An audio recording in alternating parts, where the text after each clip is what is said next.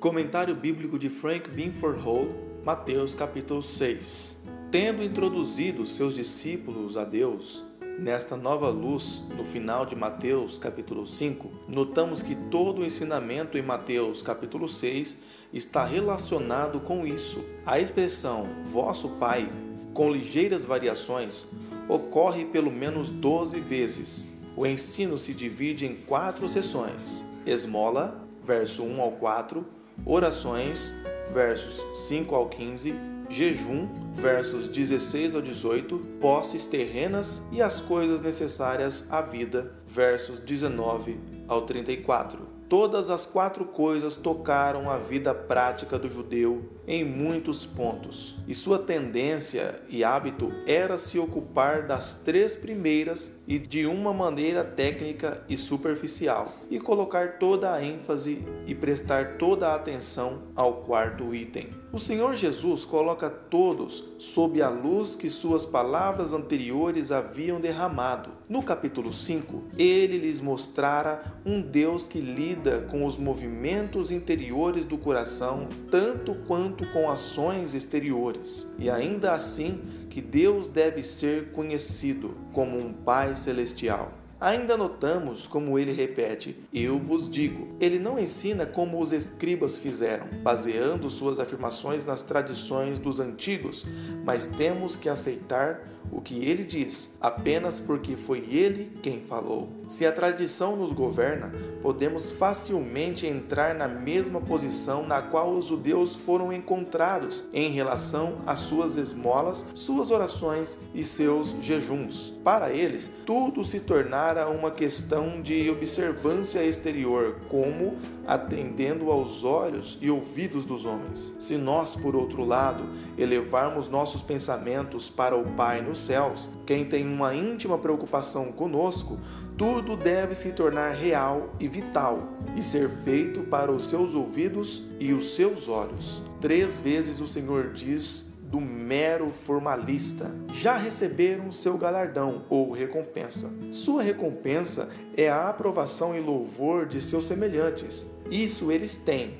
É tudo no presente e não há mais nada no porvir. Aquele que dá, ou ora, ou jejua, desconhecido dos homens, mas conhecido por Deus, será recompensado publicamente no dia vindouro. Quanto à oração, ele ensina não apenas privacidade, mas brevidade aquilo que se assenta no âmago da realidade. Um homem que pede com intensa realidade e sinceridade, inevitavelmente vai direto ao ponto com o menor número de palavras. Ele possivelmente não vagará no labirinto de circunlocuções. Os versículos 9 a 13 nos dão a oração modelo exatamente adequada aos discípulos em suas circunstâncias. Existem seis participações. As três primeiras têm a ver com Deus, seu nome, seu reino, sua vontade. As três seguintes têm a ver conosco, nosso pão, nossas dívidas, nossa libertação. O Pai Celestial e suas reivindicações devem ser os primeiros, e as nossas necessidades em segundo lugar. A bênção dos homens na terra depende de sua vontade ser feita na terra, e isso só acontecerá quando o seu reino for estabelecido. O perdão mencionado nos versículos 14 e 15 está relacionado com as dívidas do versículo 12. No santo governo do Pai Celestial com seus filhos, o Espírito não perdoador encontrará o seu castigo.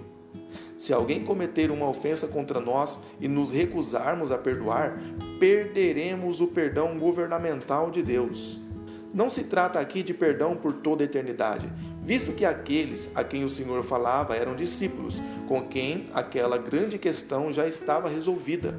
Palavras muito esquadrinhadoras quanto às posses terrenas são faladas em seguida.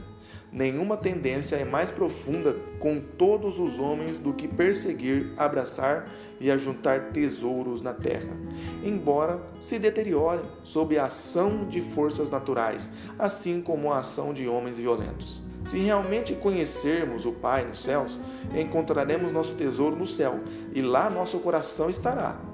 E temos apenas que ter o olho simples para ver isso e ver claramente todo o mais então também nossos corpos se tornam cheios de luz, e isto é, nos tornamos nós mesmos luminosos. Seremos dominados por Deus ou por Mamon, pois não podemos servir a dois senhores. Deus e Mamon são totalmente opostos. Ao servir a Deus, que é de fato um Pai celestial, ficamos sob seu cuidado atento e bondoso. Ele conhece todas as nossas necessidades e se preocupa com elas. Somos impotentes, incapazes de acrescentar um côvado à nossa estatura ou de nos vestir como a erva do campo. Nosso Pai tem sabedoria e poder infinitos e cuida das mais humildes criaturas de sua mão. Podemos, portanto, ter absoluta confiança em seu amoroso cuidado por nós. Assim devemos estar livres de toda ansiedade de cuidado. Os homens do mundo estão se agarrando aos tesouros deste mundo que se deterioram tão rapidamente, e eles estão cheios de cuidado quanto à sua preservação e uso. Devemos estar descansados sob o cuidado e amor de nosso Pai e, portanto, livres da ansiedade. Agora, isso é principalmente negativo. Devemos estar livres da ansiedade de cuidado que enche tantos corações, mas isso é para que possamos estar livres para buscar o reino de Deus e para buscá-lo primeiro Em vez de prescrutar o amanhã com apreensão, devemos nos encher hoje das coisas do reino, e esse reino nos guia nos caminhos da justiça. Este foi o prazer de Deus para os discípulos que seguiram nosso Senhor durante seus dias na terra. Não é nada menos do que o seu prazer para nós que o seguimos agora, do que sua obra estar totalmente consumada e ele ter ido para os céus. O espírito que ele inculcou foi muito estranho à religião do fariseu de de seus dias, assim como também é estranho a religião exterior e mundana de hoje. Comentário bíblico de Frank Binford Hall.